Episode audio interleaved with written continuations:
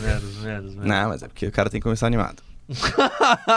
mas eu tô rindo à toa. Vai, foca. Capital Futebol Clube, o podcast de Havaí Figueirense da CBN Diário. Olá para você que está ouvindo o Capital Futebol Clube, este que é o podcast de Havaí Figueirense, aqui da CBN Diário. Nós que temos uma vez por semana falando aqui de Havaí Figueirense, tudo que acontece, Campeonato Catarinense, Copa do Brasil e também mais pra frente aí falaremos da Série B do Campeonato Brasileiro. E eu queria começar perguntando como foi a semana de vocês para essa resenha inicial aí, como alguns gostam de falar da resenha. Ah, uma semana boa, né? Uma semana agradável de trabalho, de curtição, sempre aquela curtida no fim de semana baseada num jogo de futebol, né? No caso da cobertura da CBN Diário, no domingo, entre Figueirense e Chapecoense, e na segunda aí o Cadu pode falar melhor. Eu gosto do, do, modo político que o, que o Boa se apresenta, né, cara? Semana agradável, né, Boa? Tranquilo. Não, mas eu falei curtição também. Já dei uma descontraída. Alô, galera da Podosfera! Que bom que a gente está aqui mais uma semana para falar de Havaí Figueirense, o Leão classificado para as quartas de final do Campeonato Catarinense, o Figueira eh, também muito próximo, tem a briga da parte de baixo que a gente vai discutir um pouco, o Alvinegro também com o novo presidente, enfim, diversos temas aí para a gente falar. Enquanto eu estou aqui com uma tala na mão, mas tá tudo certo, tá, meus queridos? E essa tala na mão aí é pra te dar desculpa quando tu perder pra mim no FIFA, falar, ah, eu tô com a tala aqui na mão, não consigo jogar direito. Né? É uma boa desculpa. Que não perde, não perde para mim faz tempo, né, Cadu? Até porque não tem enfrentado. Só por isso. Bom, vamos começar então essa edição do podcast pela parte alvinegra aqui da ilha de Santa Catarina, que na verdade é no Estreito, não é na ilha, mas enfim, é de Florianópolis. Figueirense elegeu aí com a chapa única Coração Alvinegro o novo presidente do clube, que é Norton Flores Bopré. Ele que chega, volta ao Figueirense depois de 10 anos da gestão anterior, uma gestão que é, foi uma gestão de alta no Figueirense. A torcida toda estava esperando por este momento, principalmente porque com essa chapa, a volta de Paulo Prisco Paraíso é muito provável aí para assumir a empresa Figueirense, né? E outros personagens da história do Figueirense, dá para citar assim o caso do retorno de José Carlos Silva, que foi um presente importante na década de 90, quando o clube meio que acende a, um pouco amador, a, administra a administração dali em diante ganha, ganha a profissionalização no futebol, depois culmina com a grande campanha do Prisco e a chegada a maior, né, de forma consecutiva de um time na Série A do Campeonato Brasileiro, foram sete anos consecutivos do Figueirense, é o retorno de um grupo, né, isso dá muita esperança aos torcedores, o que ganhou também mais força com a aclamação, a ascensão do Bopré retornando à presidência, e todo mundo sabe, né, que também é o retorno do Paulo Prisco Paraíso. Agora é a transparência que os torcedores pedem, porque todo mundo está meio traumatizado com tudo que aconteceu. Mas é isso que tu falaste, né, Boa? É um grupo que chega com todo o respaldo por parte da torcida, é o que a gente percebe na internet. Também foi visto lá em frente ao memorial do estádio Orlando Scarpelli durante a eleição na segunda-feira. Várias pessoas se manifestando, mostrando o apoio a esta chapa Coração Alvinegro, com o Norton Bopré voltando a ser presidente do Figueirense e a figura de Paulo Prisco Paraíso, já citada pelo novo presidente do clube, como um parceiro para a parte Figueirense Empresa, porque existe o Figueirense Associação e o Figueirense Empresa. Um nome que, é claro, uh, quando citado, leva o torcedor a lembrar de grandes momentos do Figueira, aquele Figueira que se transformou no início dos anos 2000 e foi pioneiro em diversas situações no estado de Santa Catarina. E a partir da saída do Prisco, em 2010, teve a presidência do Nestor Lodete, uh, com uh, sucesso dentro de campo com aquele time uh, baseado em jogadores do empresário Eduardo Duran, que em 2011 fez a melhor campanha do Figueirense na história uh, da Série A, mas com a parceria com a empresa Allianz, que aos poucos se tornou uma bola de neve. Figueirense não tinha como cobrir os custos e o Wilfredo Brillinger, que era o parceiro através dessa empresa Allianz, acabou tomando a presidência do clube. Em 2017 ele saiu uh, depois da transformação do Figueirense em sociedade de propósito específico, a famosa SPE, já com a dívida quase na casa dos 90 milhões de reais Figueirense foi entregue para uma empresa chamada Elephant. Essa parte da história é mais recente, então acho que todo mundo se lembra e a dívida cresceu em mais 87 milhões de reais. Então, da saída do Prisco para cá, praticamente toda essa dívida foi constituída. É um montante que assusta de 165 milhões de reais. A esperança do torcedor alvinegro é que aquele que já mostrou sucesso em outro momento possa repetir esse feito agora numa conjuntura diferente. A gente vai acompanhar pela CBN Diário o decorrer dessa chapa que vai até pelo menos dezembro de 2022. Mas uma coisa que a gente tem que comentar de fato que é, não tem salvador da pátria, não tem milagre nenhum. É, a torcida está muito eufórica pela volta do Paulo Prisco Paraíso, porque sabe que quando ele esteve à frente do clube lá até 2010, foi uma, a, o auge do Figueirense nos últimos anos. Presidente Norton Bopré até pontuou que o Prisco chega mais para ajudar na captação de investidores do que para ele próprio chegar colocando dinheiro e salvar o Figueirense. Ele então cita é a parte né? empresarial, ele cita esse apoio.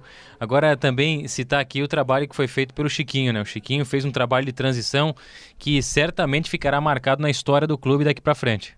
É, ele que era cobrado, a gente sempre via a, a torcida com aquelas faixas, conselho omisso durante a, a, pior fase da empresa Elephant, que foi a reta final no comando do Cláudio Rôneman, mas Francisco de Assis Filho, dentro dos poderes que tinha como presidente do Conselho Deliberativo, realmente tomou as rédeas do clube, salvou o Figueirense do que poderia ter sido um, um rebaixamento, reconduziu aí essa história, porque se a gente se lembrar, né, boa, eram 20 anos de contrato, renováveis por mais 15, com uma empresa que estava uh, deteriorando completamente o capital do Figueirense. Essa história foi revertida e o nome Francisco de Assis Filho entra para a história do Figueirense. Porque assim, o conselho errou ao deixar entrar a Elephant mas agiu quando tinha que agir e conseguiu cortar pelo menos o mal pela raiz naquele momento.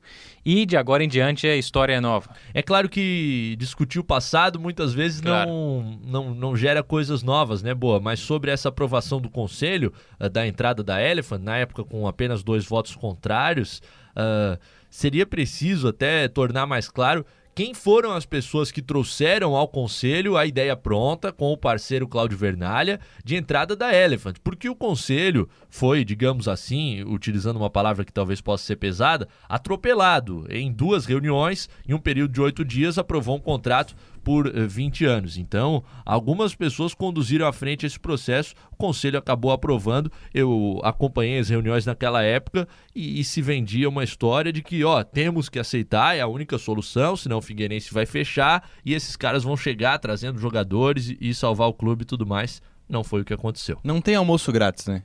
E aí é o que eu tava Tá querendo bom, dizer. Renato Igor. Pô, essa daí. E aí, não, o que eu tava falando antes da questão de não tem milagre é que porque a torcida chega agora um cara que, pelo que vinha mostrando as direções passadas, principalmente com a chegada da Elephant, é que eram pessoas pouco identificadas com o clube. Agora, essa, esse panorama muda um pouco, porque são pessoas mais identificadas com o clube, só que não tem milagre. É, a gestão vai ter que trabalhar de pouco em pouco para restabelecer toda a parte, principalmente financeira do clube, e não é de uma hora para outra que isso vai acontecer. O, o Norton Bopré falou também da questão do ano que vem. Tem centenário do clube e ele espera que, essa, que esse momento chegue com umas dívidas um pouco mais sanadas do que é agora, que está em cerca de 160 milhões e provavelmente elas estejam maiores numa próxima é, auditoria que seja feita. E pelos erros que foram cometidos já há vários anos, talvez esse cenário, este centenário, não ocorra com o Figueirense em um cenário de Série A do Campeonato Brasileiro, né? E o torcedor eh, tem que estar preparado para isso, a diretoria também tem que falar com essa clareza ao sócio, ao torcedor do Figueirense, penso eu, para que possam buscar uma união nesse crescimento do Figueirense que não vai ser de um dia para o outro. O campo pode fazer isso de um dia para o outro, transformar a velocidade das coisas, levar o Figueirense à Série A do Campeonato Brasileiro. Mas o planejamento do clube em relação aos seus competidores não indica que ele parte como um dos favoritos na disputa. Agora, trocando um pouco o assunto, mantendo o Figueirense, falando agora do Campeonato Catarinense. Figueira, no próximo domingo, tem uma partida importante contra o Criciúma, lá no estádio Heriberto Wilson. E se empatar classifica com uma rodada de antecedência para a fase mata-mata da competição, mas até em caso de derrota, dependendo se ou Concórdia ou Tubarão perderem pontos, mesmo com a derrota, em caso de derrota para o Criciúma, pode se classificar aí com antecedência. Eu acho que o Figueirense pode buscar essa vitória fora de casa. Não, também acho. Estou falando da, das hipóteses aí de, de resultados não tão positivos quanto se espera, mas aí o Figueirense já pode se classificar com antecedência, mas eu acredito que, que venha nessa, nessa rodada. E com vitória pode inclusive sacramentar um Criciúma entre os quatro últimos, entre os oito primeiros, e possivelmente criar até um confronto entre eles numa fase quartas de final também. Pode ser um possível adversário se a gente tiver em conta que o Figueira fique é, nessa parte de cima e o Criciúma com a derrota lá também fique entre os quatro últimos classificados. E hoje o Criciúma não mete tanto medo assim. Você pegá-lo nas quartas de final com o jogo de volta em casa, não tenho visto futebol do Criciúma. O que aconteceu no domingo com a vitória com do Brusque. Brusque lá dentro, do jeito que aconteceu, foi muito emblemático e a gente ainda não vê harmonia né, entre comissão técnica, grupo de jogadores. A todo tempo se quer mudanças, seja no plantel, seja na própria comissão. É um Criciúma que continua com aquela instabilidade dos últimos anos e que ó, até preocupa a nível de Série C que tem pela frente. Né? No podcast passado eu falei sobre a possibilidade de jogarem como titulares Guilherme e o Marquinho. Foi o que aconteceu na partida contra a Chapecoense, no empate em 0 a 0 no último domingo. E vocês gostaram do que apareceu, do que aconteceu naquele meio de campo com essa dupla nova de titularidade? Porque, olha, eu falei que queria ver, até acho que tende a render mais daqui para frente, mas não foi um jogo bem morno assim. Teve uma bola na trave ali no início do Figueira, poucas chances criadas tanto para Chapecoense quanto para o Figueirense, mas eu gostei dessa nova titularidade aí que pode ser seguida pra, contra o Criciúma com Guilherme e também o Marquinho no meio-campo. Até na transmissão, esse meio-campo foi é, criticado pelo Chico, pelo Rodrigo Faraco, porque não houve uma, uma, criação de fato do Figueirense, eles não se casaram muito bem. Tem a questão do Marquinhos, que ainda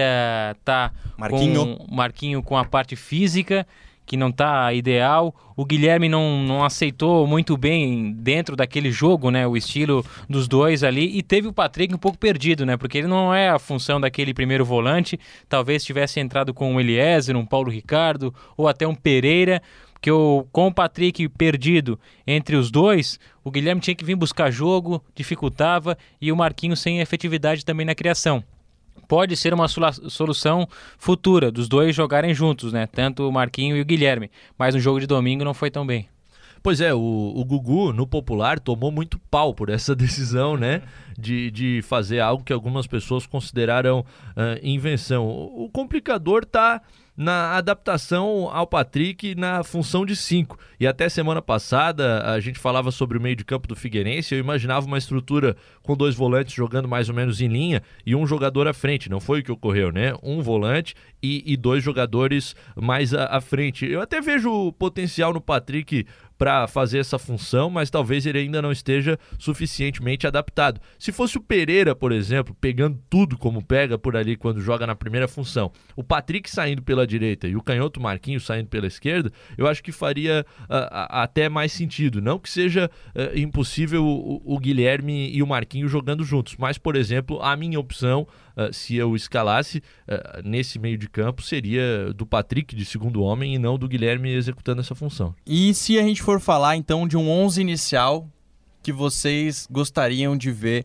neste Figueirense, é lógico que valendo com jogadores que está, talvez não estejam no auge, mas no, no, seu auge físico, por exemplo, como mesmo citamos o Marquinho, mas quem vocês acham que poderia ter aí um desempenho melhor? A minha opinião é Sidão, Lucas, Alemão e Rony, e na esquerda, ao invés do Brunetti, o Sanches. No meio, eu gostaria de ver o Aroca, porque eu acho que ele tem uma qualidade muito grande aí, pode mostrar mais aí nesse Figueirense. Ele que teve uma, teve uma lesão e ficou é, um pouco parado. E também mais à frente um pouquinho, Guilherme, Marquinho e aí, lá no ataque, Diego Gonçalves, eu gostaria de ver o João Diogo e o Pedro Lucas também no mesmo, na mesma, no mesmo 11 inicial. Com relação a essa escalação, eu mudaria só esses volantes, né, com o Arouca ao lado do Patrick, e aí ou o Guilherme ou o Marquinho, nesse momento colocando o Guilherme, e no ataque mantendo a estrutura atual ainda com o Nicolas. O João Diogo acho que tem que mostrar mais futebol. Eu não vi o suficiente do Sanches para ter certeza se ele precisa jogar no lugar do Brunetti. A tua opinião é, é nessa linha, Ronaldo? É que na verdade ele começou. É, o início de campeonato foi muito melhor pro Sanches do que pro Brunetti. O Brunetti... Ofensivamente, né, o Sanches. Sim, e, e também porque acabou que o Sanches teve uma lesão, aí o Brunetti entrou ali e acabou meio que tendo alguns erros e tal, e aí não, ele que não demonstrou que deveria continuar como titular na minha visão. Mas também não é um, um caso de, meu Deus do céu, tá abalando todo, toda a equipe. Não, mas pelo fato de que o Lucas não sai tanto pela direita, então acho que faz sentido até essa escolha pelo Sanches na esquerda, também vejo o Arouca como primeiro volante, uh, fecharia esse meio com o Patrick e também o Marquinho. Na, na esquerda, o Diego Gonçalves.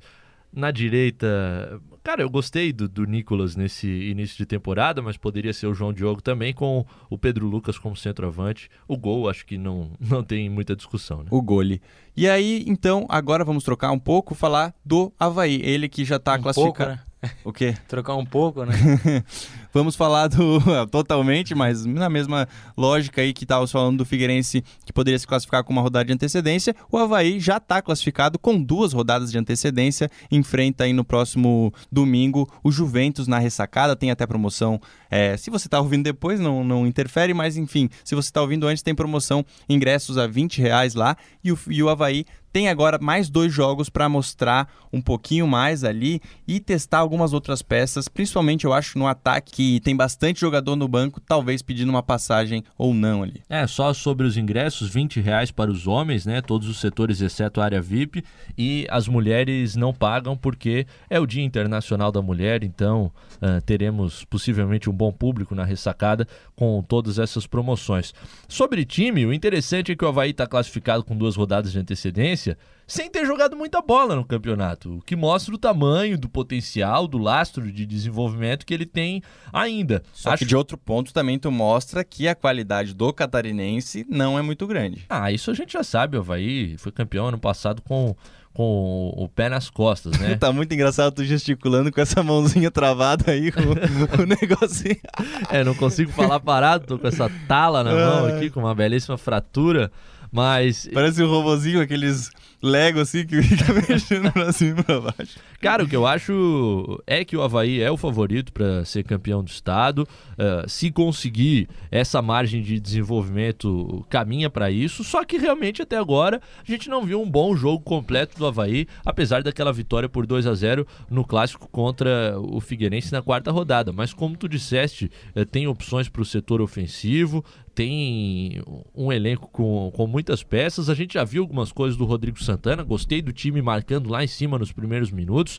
Fez um gol a 12, o outro a 17, então já encaminhou uma vitória. Fez o jogo ficar simples por ali e aí depois acabou não tendo uma exibição agradável aos olhos mas classificado o Havaí com uma margem de crescimento muito grande. E até no programa passado a gente especulava né, se o Rodrigo Santana já viria trocando peças de fato, o, tirando o Jonathan, colocando o Gaston, ou tirando o Capa, colocando o Leonan. A gente não viu isso, né? Viu a manutenção do time e inclusive viu a entrada do Pedro Castro no segundo tempo. Foi criticado pelas redes sociais, mas enfim, é um modelo que muda, mas em termos de peças continua bastante parecido. Parecido com o Havaí do Evando, não Isso. o Havaí do Inácio. É, o último jogo que o Havaí fez. E até, pô, é o que a gente estava discutindo. Como é que. Até acho que o Boa falou, se não me engano, que a a manutenção da entrada do Gaston seria meio que inevitável e não foi o que a gente viu, até porque, pô, é difícil tu tirar um jogador assim porque tu tira a moral dele e o cara foi lá, entrou, fez, é, entrou não, né? O Jonathan se manteve na equipe, acabou fazendo um gol, foi de rebote ali na, na, jogada, mas não interessa. O cara tá marcando mas gols nas que possibilidades que ele, que ele tá mostrando. O que o Boa falava até talvez fosse mais a médio prazo, né? Isso, isso. O, o Gaston ainda adquirindo ritmo tudo mais, talvez caminhe para ser o titular, mas no momento ainda é o Jonathan. E aí, se formos falar então de um 11 inicial do Havaí. Eu tenho duas pontuações é, que, que poderiam entrar nesses times. 9,5 e 9,4 as duas pontuações. Vamos lá, quesito.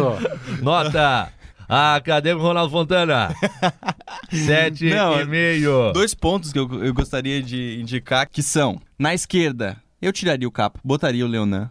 Porque o Leonan veio com uma, com uma contratação aí é, até importante pelo que vinha demonstrando o setor esquerdo ali. O Inácio até inventou um pouco ele como meia em algum jogo ou outro. E aí eu gostaria que, é, de ver ele como titular Na direita joga o Arnaldo, se tiver à disposição, né? Ainda não tá. É, e por enquanto tá jogando o Lourenço, né?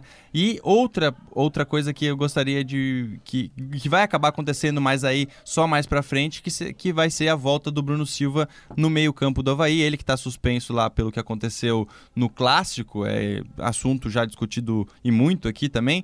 E ele vai provavelmente voltar, voltar como titular. Então seriam essas duas, esses dois pontos aí principais que eu vejo. A entrada do Leonan na ponta, é, na lateral esquerda e no, no meio, assim que puder, o Bruno Silva de volta. O que eu acho legal é o seguinte: tu pode utilizar 14 jogadores durante uma partida, né? Os 11 que começam e mais 3.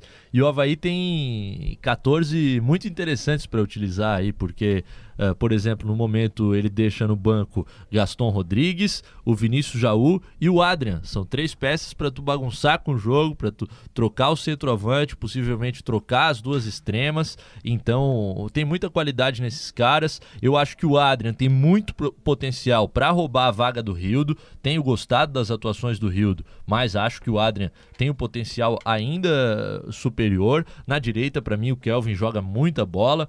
Uh, gosto também do futebol do Valdívia ali no centro do meio de campo. O, o Jean Martin, muito jovem, apenas 20 anos, eventualmente se fixando na primeira função. Com a energia que o Bruno Silva tem ao lado quando ele voltar, que era o que tu dizia, Ronaldo. Acho que esse time é realmente bastante interessante. Talvez o, o setor defensivo realmente seja o que a gente ainda possa fazer mais reparos, né? Falando aí, tu falou do Valdívia, que pode ser até pode ser substituído eventualmente, mas é um cara que é o camisa 10 e tá fazendo a diferença no meio-campo do, do Não, Havaí. não, acho que o Adrian pode entrar no Rildo, não Na vejo frente, o Adrian é. entrando no, no 10 no lugar do Valdívia. Porque o Valdívia é o cara diferente no Havaí, é o cara que pode esperar algo a mais, um lançamento, uma criação de jogada quando tá apertado com marcação, é o diferencial nesse momento no Havaí. E o que eu vejo nos treinos é o Adrian caindo sempre para o flanco esquerdo. Ele não, não frequenta tanto a faixa central do campo, uh, ainda que jogue naquela posição, ele sempre vai buscar o lado. Mas o que eu quis dizer é que tu que tu comentou, não de uma entrada como titular e, e, substituir, mas sim numa eventual mudança. Ah, segundo tempo tá precisando de. tá vendo que o meio tá muito congestionado, precisa, sei lá, de uma Claro. velocidade. Velocidade não tanto que não é muito a dele também, mas mais uma qualidade pela ponta. Talvez uma alteração aí nesse sentido. E o que eu ia falar é que ele deu um baita, uma baita assistência pro Rildo na partida, na última partida da sétima rodada do Campeonato Catarinense. Foi uma, um gancho ali pro Rildo, que foi uma bela assistência que o Rildo acabou marcando. E o, o, E o chute do Rildo não foi tudo aquilo, né? Mas o suficiente pra bola entrar. É, e também de cara a cara com o goleiro, né? Porque o Valdívia deixou ele. E os fatores que definem um jogo, né? Especialmente quando a, a tua estratégia passa por marcação com linha alta, que é o que queria o Rodrigo Santana. O Lourenço rouba a bola na intermediária ofensiva, cai nos pés e na qualidade do Valdívia. Ele arruma a oportunidade pro Rildo, que nem teve tanto esforço assim. Bateu mal, na minha visão, na bola, o Rildo, e fez o gol. E o Tubarão foi um ótimo adversário até pra testar essa linha alta, né? Porque não teve tanto perigo pro Havaí. E Só que ela foi baixando. No meio do primeiro tempo, ela foi claro, baixando, no segundo baixando, tempo a gente viu um Havaí já, já não que apareceu. colocou a pulga atrás da orelha do Pô, um torcedor. ótimo adversário daquele jeito, né, o Boa? Porque, pô, o Tubarão no Campeonato Catarinense é, tá tendo alguns problemas administrativos, enfim, né, com gestão Fez quatro gols no, no campeonato. inteiro. E ele é aquele adversário que é igual canja de galinha e colo de mãe, né? Não tá fazendo mal a ninguém. Porque. Que bela anedota. e aí a gente entra num terreno até de tabela em que a Chapecoense entra na discussão, né? E o que eu penso é que o Concórdia e também o Tubarão terão muita dificuldade de pontuar ah, em Brusque e em Itajaí nesse final de semana. Então a Chape tem mais uma oportunidade contra o Joinville dentro de casa. Acho que a rodada é perfeita para ela. Se fizer a vitória, aí vai chegar na última partida lá em Tubarão, muito possivelmente precisando só de um empate para ficar entre os oito e não correr esse risco de rebaixamento, né? No momento em que a gente vê um Tubarão cambaleante, com esses atrasos de salário, o projeto parece se desfacelando, eh, então a possibilidade de rebaixamento lá no sul do estado é um perigo iminente. E quem diria, né, que quando a gente começou a gravar esse podcast, fizemos as, previso- fizemos as previsões de como estariam o quadrangular final ali de mata-mata para ver quem vai ser o campeão, que a Chapecoense estaria nessa condição de disputar aí atualmente nos últimos, na última colocação disputando para não ser rebaixada para a segunda divisão do Catarinense. Cara. Mas eu ainda acho que a Chapecoense escapa porque tem esse confronto direto, teve mudança lá, eu acho que vai reagir.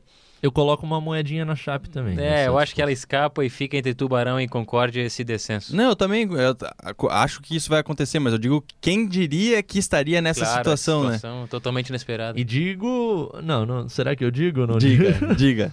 Se der um Chape e Brusque nas quartas com o jogo de volta no Augusto Bauer, na minha moeda é no Brusque. Ah, Aí a gente pode abrir um site de apostas e botar no Brusque, porque eu acho que vai, cara. Total favoritismo, né? Isso aí não. não Brusque... E é engraçado, né? Porque é um time que fez as últimas quatro finais do Campeonato Catarinense, que, que caminhava para ser até maior do que os demais, né? Passou pelo, pela tragédia tudo mais, agora vive um momento de reconstrução depois de rebaixamento e que pode ser azarão diante do Brusque, seria inusitado no mínimo. Cara, o Brusque tem tudo para se, se continuar como tá vindo para ser a nova Chapecoense entre aspas, né, que seria começar uma ascensão aí nas fases, porque ano passado foi campeão da Série D, tá agora na Série C em 2020, tá aí muito bem, líder do Campeonato Catarinense, e aí nos próximos anos pode, pode ser um dos, dos grandes aqui em Santa Catarina. E o Everton Cima fez um levantamento, trouxe no, no 4 em campo dessa semana, o Brusque ganhou as últimas nove eliminatórias que teve em discussão no Augusto Bauer. E para ser campeão do estado, ou pelo menos no caminho aí para o título, alguém vai ter que ganhar uma eliminatória lá. Pois é, e aí o, ele que no momento é o, é, o, é o, o líder do campeonato, se se manter assim, vai acabar disputando todas as outras partidas de volta em casa e aí caiu na rede a peixe. Vamos agora para os memes da semana, os áudios engraçados, ou às vezes nem tanto, mas a gente. Teoricamente. Aí depende muito de quem está ouvindo, né? Essa questão a gente deixa para o ouvinte. Como diz o cara lá do Pretinho Básico, outro falando era mais engraçado. Vamos começar com o goleiro do Juventude, o Marcelo Karnek, ficou pistola depois que o Juventude foi jogar na Arena do Grêmio e perdeu por 3 a 0 Tiveram três pênaltis marcados a favor do Grêmio na partida. Com Ele... o bombado da Daronco. Ele ficou muito puto com o Daronco, que era o árbitro da partida. Só que é ruim quando o Daronco apita, cara, porque ele, ele, tenta se impor, porque eu acho que ele, é, que ele é malhado, que ele é forte, o caramba. De fato, ele é malhado, né? É engraçado, né? Até engraçado, porque se encontra na rua e afina. Aí Opa. é uma palhaçada, cara. É uma palhaçada, é não sei o que, quem impor, que é ali quando vai falar do pênalti, quem caraca, olhar na cara. Aí oh. tem vontade de falar certas coisas, que nego. Mas é ficar chato. O Daronco foi lá, em, foi lá em Caxias. É ruim quando ele apita, cara. É muito ruim, é muito ruim o clima ficar chato de jogo. Porque tem uma falta ali no Alisson, que o Alisson estava com o pé dentro da área. Mas ele não deu pra pensar por quê? Porque lá ele fez merda. Porque lá era pra ele não ter dado e ele deu. Aí, ah, é, hein? Eu queria saber a fonte dele, né? Se encontrar ele na rua, ele afina. Pois é. Teve um episódio Pois antes, é, né? Porque alguma coisa aconteceu é. aí, né?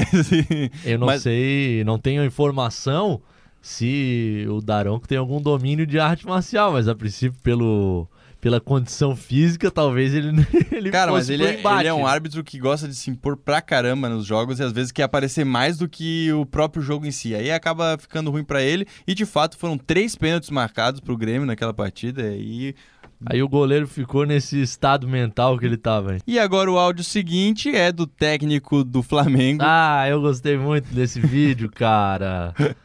que loucura, né? Jorge Jesus? O Jesus, ele tem um carisma espetacular, cara. As coisas que ele fazem são engraçadas por natureza. E aí ele encontra um lagarto lá no campo de treino e vai batendo na pranchetinha, tentando. O carisma espantar. dele é tanto que ele quis espantar o lagarto e o lagarto não quis sair de perto dele. Eu adoro esse cara. Vai embora. Ah. Vai. Vai embora. Vai embora. Não vai. É, não, não, vai. Não adianta. Aí em Barranquilha, um lagarto colombiano. Ele tava Sim, lá. Com, com fraturas. ah, e o Benfica tá querendo levar para Portugal, hein? O contrato termina no final de maio com o Flamengo. Um dos grandes técnicos da história do Flamengo, cara, desde que pisou no Brasil, ganhou tudo que poderia ganhar. Uh, é um fissurado pela vitória, o Jorge Jesus. Vamos ver se ele fica ou não no Brasil, mas o, o, que se fala em Portugal é que tanto o Benfica quanto o Porto uh, desejam ele para a próxima temporada. Aí o que não for campeão entre os dois, porque a diferença é só de um ponto entre as duas equipes no Campeonato Português. O que não for campeão deve tentar buscar o Jesus, e aí com o euro valendo cinco reais, é claro que fica ruim para o Flamengo nessa disputa uh, por quem pode pagar o maior salário para o técnico. É, daqui a pouco também ele tá ganhando tudo aí, vê que não tem muita projeção de aumento, porque o... vê que o clube tá ganhando tudo que joga tá com uma máquina comparado aos outros aos outros times brasileiros aí. Mas o Flamengo ofereceu aumento de 4 milhões de euros limpos por ano para 6 milhões de euros limpos por ano. Mas às vezes não, não é nem a questão financeira, né? É a questão de querer é, almejar alguma outra coisa, tipo. Buscar... Ambição profissional, né? É isso aí. Finalizamos então este podcast. Lembrando que você pode nos ouvir em qualquer plataforma digital que seja de sua preferência, também no site da CBN Diário, lá no nsctotal.com.br/barra CBN. E você pode falar conosco através das redes sociais no arroba Cado Reis com dois S no final, arroba Ronaldo Fontana e também arroba Mate Boaventura, falando aí o que você tem é, as suas opiniões. E eu gostaria só de fazer um. me redimir aqui nesse podcast, que semana passada eu mandei um abraço pro pai do Luiz, que eu tinha me esquecido o nome dele. E o nome. o nome é o pai do, do pai Luiz. do Luiz é o Jorge Luiz dos Santos, que é o pai, então, do Luiz Neto. E é um nosso fã aí, sempre tá ouvindo o Capital Pô, Vou mandar um abraço também pro Jorge Luiz Santos. Valeu, Jorge. Pai do Luiz. Valeu. Até semana que vem. Até mais. Valeu.